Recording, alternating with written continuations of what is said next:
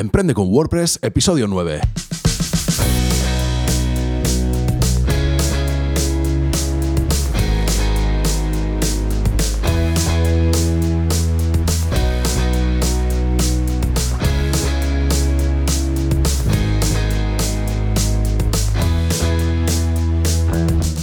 Buenos días y bienvenido a Emprende con WordPress, el podcast sobre diseño, desarrollo web y marketing online en el que hablamos de todo lo necesario para emprender en Internet por primera vez o con tu negocio de siempre.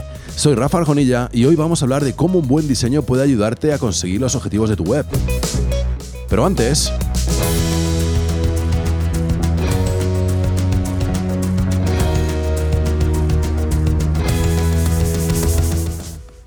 rafarjonilla.com, cursos en vídeo paso a paso con los que vas a aprender a crear webs de éxito. Y ya sabes que cuando yo digo web de éxito, a lo que me refiero es una web que cumple con sus objetivos. Normalmente no vamos a tener o no vamos a hacer webs de esas de adorno que están en la tarjeta para que la gente vea que tienes una web. Es posible, hay clientes que solo quieren eso, ¿eh? una web de muestra, digamos, o un escaparate, digamos, en Internet y no trabajar nada más en la web. Hay gente que quiere esto. Pero nosotros no vamos a construir este tipo de web. Nosotros vamos a construir webs que de por sí solas ya cumplen objetivos. ¿eh? Atraen clientes, eh, hacen conversiones, es decir, convierten esos posibles clientes en clientes, los mantienen ahí, eh, crean comunidad, etcétera, etcétera. O sea, vamos a plantear webs con objetivos y vamos a ver cómo cumplirlos a base de cursos. Bueno, venga, pues ya sabes que tengo en este momento 10 cursos publicados y hoy quería destacar un poco el curso de cPanel. Porque resulta que cuando nos creamos una página web, no todo es WordPress y ya está, sino que vamos a tener que relacionarnos con una serie de tecnologías, ya lo vimos en el, en el, episodio 1. Bueno, pues una de estas tecnologías es nuestro hosting. Y ahora sí que digo hosting solo, porque dependiendo del hosting que tengamos, tendrá un sistema u otro de, eh, pues para navegar por estos archivos y para eh, hacer determinadas tareas. Bueno, en nuestro caso vamos a referirnos a un hosting que tiene instalado cPanel, que son el 80% o el 90%, no tengo un número exacto, pero es la mayoría. Y bueno, pues una vez aprendido el sistema, da igual el hosting que tengas, como va a tener cPanel, pues vas a saber hacer estas tareas de las que te hablo. Mira, son tareas que van a conseguir diferentes cosas. Van a conseguir que tú sientas más confianza en que estás haciendo las cosas bien, porque vas a ver WordPress por dentro, vas a ver los archivos de WordPress, vas a ver cómo funciona a nivel servidor pero también te vas a evitar contratar un profesional para hacer cosas tan tontas como crear un correo corporativo, por ejemplo, un correo con tu dominio. Bueno, y vas a aprender además todas esas pequeñas tareas que van a mejorar, van a ya no solo mantener la web, sino optimizarla. Todo a base de eh, pequeñas clases en las que te voy a contar estas tareas más básicas de una forma sencilla y en vídeo como siempre. Venga, lo dejo aquí, esta es la CTA de hoy, espero que te guste. Ya sabes, si te, si te gusta y quieres aprender sobre el tema y aprenderlo en mi tono y con mi forma de explicar, pues ya sabes que los cursos son 10 euros al mes y que te puedes dar de alta y de baja cuando te dé la gana. ¿eh? No hay permanencia de ningún tipo. Eh, si ya estás en, el área de alumnos pues, y no has hecho este curso, estás empezando, debes hacerlo, ¿eh? no dejes de hacerlo. Muy bien, pues hasta aquí la CTA y ahora sí, vamos a pasar al tema del día.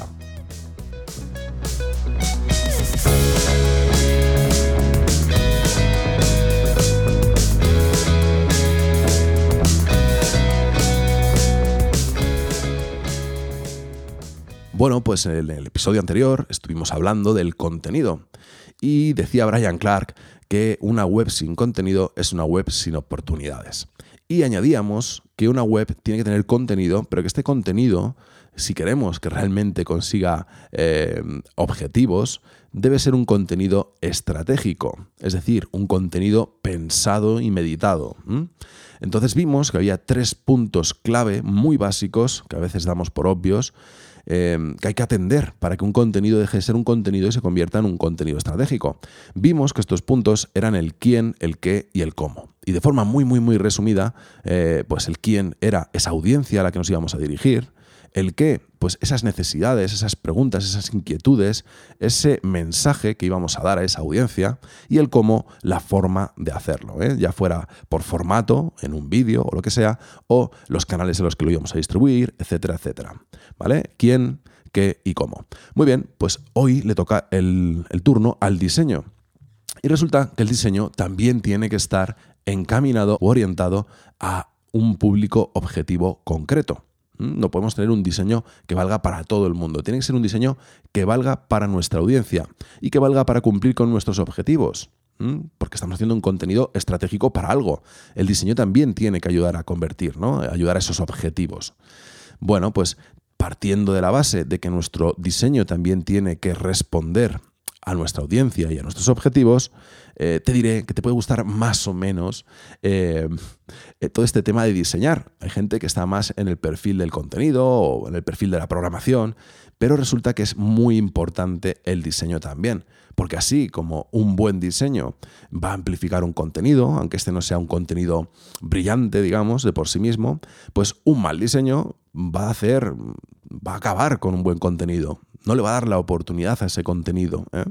Entonces, fíjate que por muy buen contenido que tú hagas, si luego tu diseño es una patata, no te vas a comer un rosco. Entonces, hay que intentar compensar todo esto, ¿no? Entonces, bueno, es muy fácil decirlo, ¿no, Rafa? Eh, qué bien, pues haz un buen diseño. O, bueno, no te preocupes, vamos a ir viendo poco a poco cómo hacer cosas. ¿eh? En este podcast estamos hablando del concepto. Entonces, después de haber invertido tanto tiempo en nuestro contenido, eh, bueno, pues ahora vamos a plantear nuestro diseño. Y nuestro diseño tiene que estar en armonía con ese contenido tan currado que hemos hecho. Tiene que ser un espacio, para que te hagas una idea, en el que el lector se sienta cómodo. Si se siente cómodo, si le agrada estar en tu página web, pues lo primero es que va a volver. Pero lo segundo es que va a coger confianza, va a confiar en tu contenido. Si se da cuenta de que está cómodo, la siguiente vez va a volver inconscientemente y va a estar un poquito más cerca de ti. Y a la siguiente va a estar un poquito más cerca de ti. Y al final va a estar muy cerca de tu mensaje, sea el que sea, ¿eh? sea un mensaje comercial o sea un mensaje de lo que sea. De tal forma que va a confiar en ti lo suficiente como para hacer esas acciones que tú creas que debe dar o esos pasos que debe dar, ¿no? Así que el diseño nos va a ayudar a todo esto. Luego vamos a ver cómo, ¿no? O, o varios puntos en los que nos va a ayudar, mejor dicho.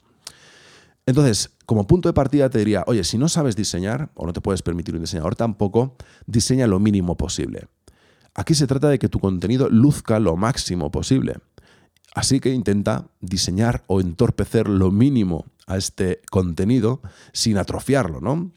Eh, luego vamos a hablar de ejemplos, a lo que me refiero con atrofiar un buen contenido, pero básicamente es tocar lo menos posible para que quede lo más bonito posible sin hacer demasiado, ¿no?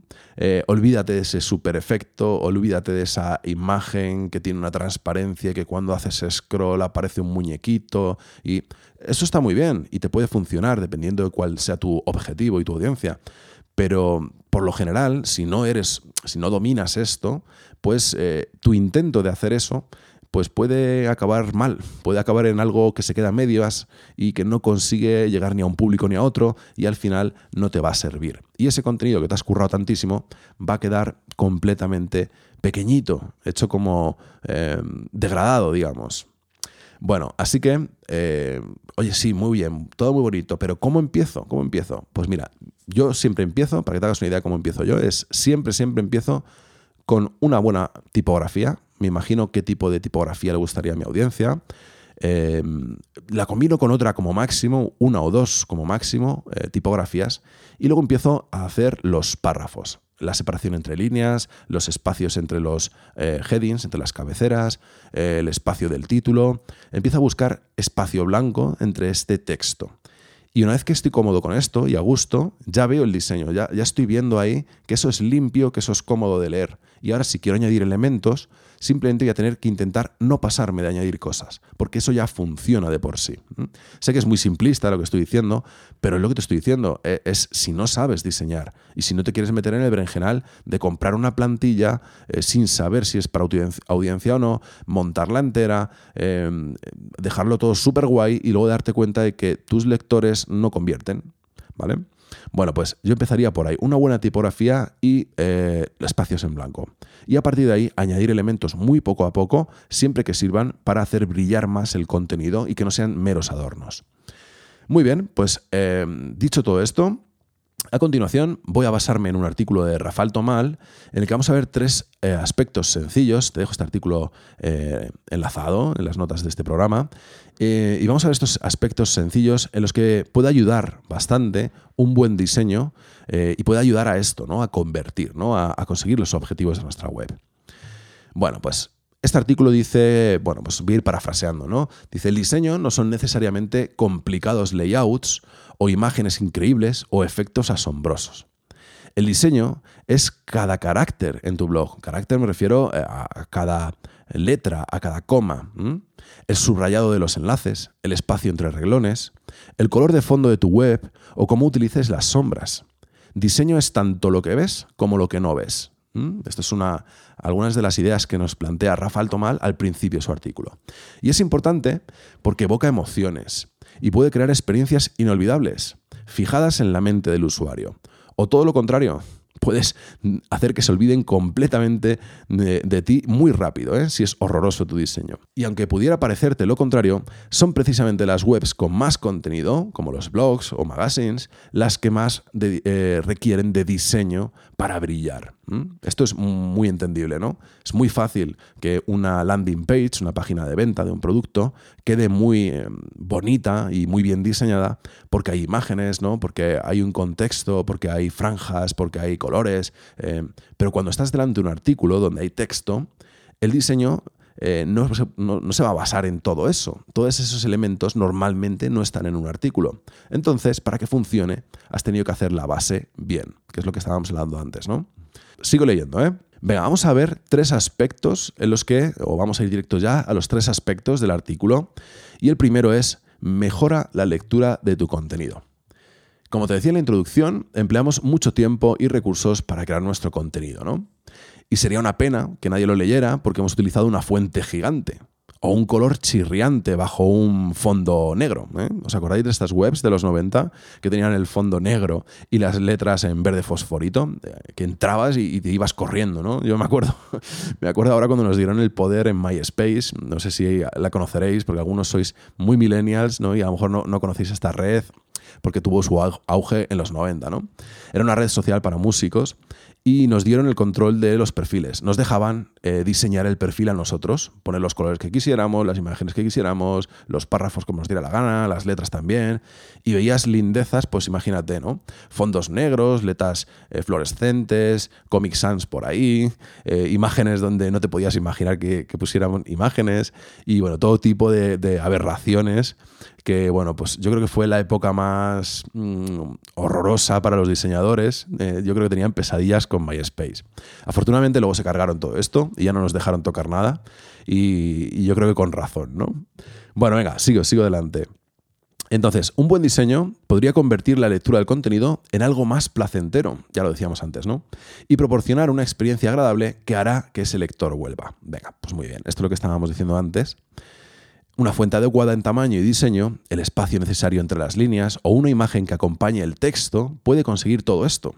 Y más, puede conseguir mucho más. Puede hacer que tu contenido, además de hacer volver a esa persona y de crear esa relación de confianza, además de eso, puede hacer también que sea más compartido oye, si a mí me agrada tu contenido y me parece bonito y, relajante estar en tu web y tranquilizador, lo voy a compartir con la gente que quiero. No les estoy mandando algo lleno de anuncios, de banners por todos los lados, links por doquier, eh, yo qué sé, mierda varia que ponemos todos los bloggers en, en determinadas ocasiones, ¿no? Que nos pasamos poniendo información. Oye, pues si tu lectura o tu artículo es bueno, se lo voy a compartir a mi gente más que si es un artículo lleno de paja, lleno de efectos, lleno de eh, cosas que no hacen eh, o no aportan a ese contenido. ¿no? Muy bien. Así que a la hora de diseñar nuestros contenidos hay que tener en cuenta a la audiencia antes de elegir una fuente. Esto es, cosecha propia, ¿no? El tamaño del mismo o los colores implicados. Es básico si no quieres espantar al usuario eh, por ser insufrible seguir tus textos. Imagina ahora, ahora pongo un ejemplo, ¿no? Imagina el caso de una audiencia de edad más avanzada. ¿A que no se te ocurriría poner una fuente mm, de 10 píxeles, ¿no? Una, 10, una, fuente minúscula que no pudieran leer. Bueno, pues es un poco esto exagerado, ¿no? Hay que intentar, eh, con nuestro diseño, mejorar la lectura del contenido y crear un espacio agradable. Ese sería el primer punto. Mejora, mejora la lectura de tu contenido. Muy bien, segundo punto. Aumenta el, radio, el ratio de conversión.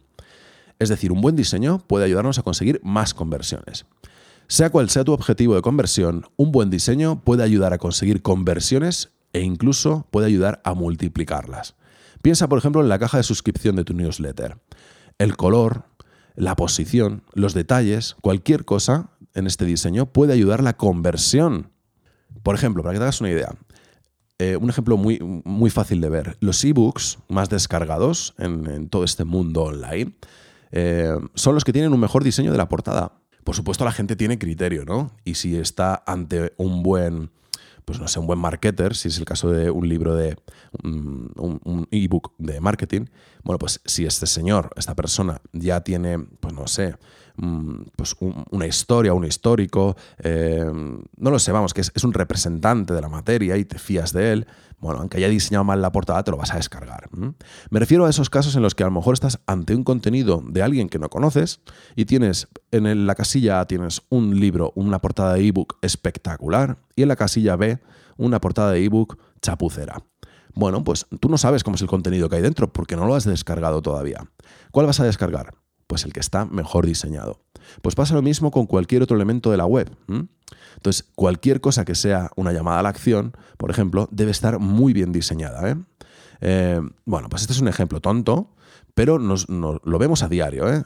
cajas de suscripción horrorosas, pop-ups horribles, portadas de ebooks súper cutres, etcétera, etcétera. Además, ten en cuenta que si yo veo un buen diseño, ya está denotando algo de la personalidad de la persona que hay detrás, ¿no? O sea, esta persona, ya lo haya hecho él o lo haya contratado, ¿eh? Mm, esta persona que está detrás de este contenido no permite que su contenido sea feo. Esto ya a mí ya me da pistas. No sé, no sé a ti, pero a mí ya me da pistas el hecho de que una persona eh, intente que su contenido eh, sea agradable. Eso ya para mí tiene puntos. No sé para ti, ¿eh? Ya me dirás en el feedback, que por cierto, todavía no habéis hecho un comentario en las notas de ningún programa. Espero por ahí esos comentarios con el feedback. Venga, sigo adelante. Entonces, eh, estábamos hablando de que eh, los ebooks más descargados eran los, los que mejor diseño tenían. Sobre todo basado en la portada. Aunque luego el contenido no sea tan bueno, un buen diseño de su portada va a aumentar el valor y la percepción que tenemos de ese contenido. Y por eso se va a descargar más. Muy bien, pues ese es el poder del diseño. Es así siempre, ¿no? Venga, vamos a ver el tercer aspecto. Ya hemos visto dos. Hemos visto, por un lado, que eh, mejora nuestra eh, o mejora la lectura de nuestro contenido y por otro lado, que un buen diseño aumenta el ratio de conversión. Vamos a ver un tercer aspecto. Venga, un buen diseño define el aspecto visual de tu marca. Venga, ya vamos a partir de que el branding o la marca no está eh, solo reservado para las grandes compañías, sino que también existen otro tipo de marcas, ¿no? Por ejemplo, la marca personal, eh, bueno, si no sabes de qué te hablo, te dejo un enlace eh, de marca personal, una entrada del diccionario que hizo Claudio Ignacio, que es referente en esto, en marca personal, la tienes ahí enlazada. Y bueno, teniendo todo esto claro, vamos a ver qué cosas podrían definir nuestra marca. Pues lo primero es la coherencia siempre debes mantener una coherencia sólida entre tu blog o tu página web, me da igual, tus productos, tu newsletter, tus redes sociales, incluso la firma de tu correo. Todo tiene que tener tu marca personal, todo tiene que tener una coherencia y los elementos deben ser similares, ¿vale? Eh, utilizando las mismas fuentes, los mismos colores, los mismos eh, eh, espacios en blanco, etcétera, ¿vale? Dice Rafael Tomal, define tu marca y utilízala en todos los sitios, en cada ocasión, pues sí, es así, ¿vale? Si tú quieres dar a conocer tu marca, esta tiene que ser coherente. Allá donde estés, allá donde esté tu marca, debe ser siempre igual. En caso contrario, si utilizas un estilo distinto en cada ocasión, crearás en tu audiencia un sentimiento de inconsistencia en tu marca y esto va a reducir esa confianza que tienen en ti. Van a ver que no es tan consistente todo, no hay un concepto detrás. Además de que va a ser mucho más difícil conseguir diferenciarte, ¿no? Porque vas a confundir a la gente si andas cambiando de diseño constantemente. Venga, otra cosa que podemos conseguir es o que debemos atender para conseguir esta mejora en el aspecto visual de nuestra marca, en esta definición del aspecto visual de nuestra marca, sería la especificidad. Eh, no sé si me he inventado la palabra, me refiero a ser específico. Hay que ser específico. Es decir, si tu color de, de, marca personal, un color tuyo, es eh, un rojo que es eh, pues almohadilla E009274, por poner un ejemplo, utilízase siempre. O sea, tu color de marca no es el rojo, es ese que acabas de decir. No vale decirle a alguien, no, no, mi, logo es rojo, eh, no, no, no. Mi, logo tiene esta, eh, este color decimal exacto, tiene esta fuente, tiene estos espacios, etcétera, etcétera. Hay que ser específico. Y lo mismo para las fuentes y para todo el material que, tenga que ver con el diseño, ¿eh? el interlineado, etcétera. Muy bien. Todo esto es porque necesitamos hacer sentir familiar nuestro contenido a nuestra audiencia, siempre. Y el motivo de, esta necesidad es porque muchas veces em, nuestra audiencia va a sentir esta coherencia de forma consciente. Se va a dar cuenta de que, oye, mira, siempre utiliza la marca o siempre utiliza el... Pero otras veces, la mayor parte de las veces, es algo del, del subconsciente. Simplemente siente eso, tiene sensación de que es algo sólido, de que es algo coherente. Entonces, Fíjate qué sutil es todo esto, ¿no? Eh, si tú eres coherente contigo mismo y tu marca siempre es igual y tu contenido siempre está diseñado de una, de una misma manera, le estás transmitiendo inconscientemente a la otra persona o en el subconsciente de la otra persona se está arraigando la idea de solidez y de coherencia ante tu persona, ante tu marca. Esto es súper importante. ¿eh? Vamos a hablar de todo esto. Me estoy metiendo ahora mismo, de hecho, demasiado en profundidad con algunas cosas, pero es que no puedo evitarlo. ¿no? Vamos a hablar de todo esto poco a poco. ¿eh? Venga, vamos a ver esa tercera cosa que podemos mejorar o que debemos hacer para, eh, para definir más el aspecto visual de nuestra marca, gracias al diseño. La facilidad. Esto ya lo he dicho antes, ¿no? Yo soy muy fan del minimalismo, por ejemplo. Yo soy de los que piensan que menos es más, siempre. Bueno, pues aquí es un poco lo que lo que te vengo a decir. Haz todos los elementos de tu web de diseño, todos fácilmente reconocibles. No los compliques, no hagas pensar demasiado a la gente, no busques dobles sentidos. Eh, no busques interpretaciones, no busques lo artístico por buscar lo artístico. Entiéndeme, si vendes cuadros a lo mejor sí, pero puedes tener una web más artística y más eh, abstracta. Me estoy refiriendo pues, a, los creadores de contenidos, a las webs que quieren vender algo, al fin y al cabo. ¿eh? una vez más, como te estaba diciendo, menos es más. Intenta que tus elementos sean sencillos. Mantén en tu cabeza que la gente toma la mayor parte de las decisiones siempre basada en las emociones, o casi siempre basada en las emociones, en lo emocional. Entonces, trata de que tus elementos de diseño emocionen con lo mínimo. ¿Sabes por qué? Porque si consigues emocionar con lo mínimo, vas a emocionar a más gente. Porque siempre es más difícil que la gente esté de acuerdo en 10 puntos que en 3 puntos. Si tú consigues que tu diseño eh, con tres ideas eh, se entienda bien lo que quieres decir o lo que quieres aportar o lo que quieres arropar o lo que quieres hacer brillar, lo que sea, si lo consigues con tres cosas, mejor que si lo consigues con diez. Con cosas me refiero a fuentes, efectos, texturas, etc. Así que si, quieren que si quieres que vuelvan, debes hacerles sentir a gusto, como decíamos antes, debes proveerles una buena experiencia visual que acompañe al contenido. Todo esto es mucho más sencillo, lo hemos hablado en los diferentes puntos, pero es mucho más sencillo si lo haces fácil, como estamos diciendo ahora. ¿eh? Vamos a tener un acercamiento sencillo a nuestro diseño. Por lo menos es como yo lo veo. Yo creo que lo voy a dejar aquí porque estoy metiendo muchos conceptos y una vez más, no sé, como todos estos primeros capítulos son un poco de sentar bases, no sé si me voy metiendo demasiado en cada cosa o lo estoy haciendo bien. Así que por favor, dame feedback. Dime, oye, te he entendido perfectamente eh, o no me he enterado de nada, te has metido en muchos, eh, en muchos temas a la vez o lo que sea, ¿vale? Yo quiero encontrar ese punto en el que tú estés a gusto escuchándome, ¿vale? Para yo poderte dar lo mejor de mí, hacer brillar eh, lo que tú necesitas conocer en ese momento, ¿vale? Venga, vamos a dejarlo aquí y en el próximo episodio ya vamos a empezar con, eh, bueno, vamos a empezar, no, vamos a sentar también las bases de todo el marketing que podemos utilizar con WordPress. Eh, fíjate, en los primeros episodios hemos visto la tecnología. ¿eh? Acuérdate que siempre estoy con esto de la tecnología, el diseño, la estrategia, el contenido.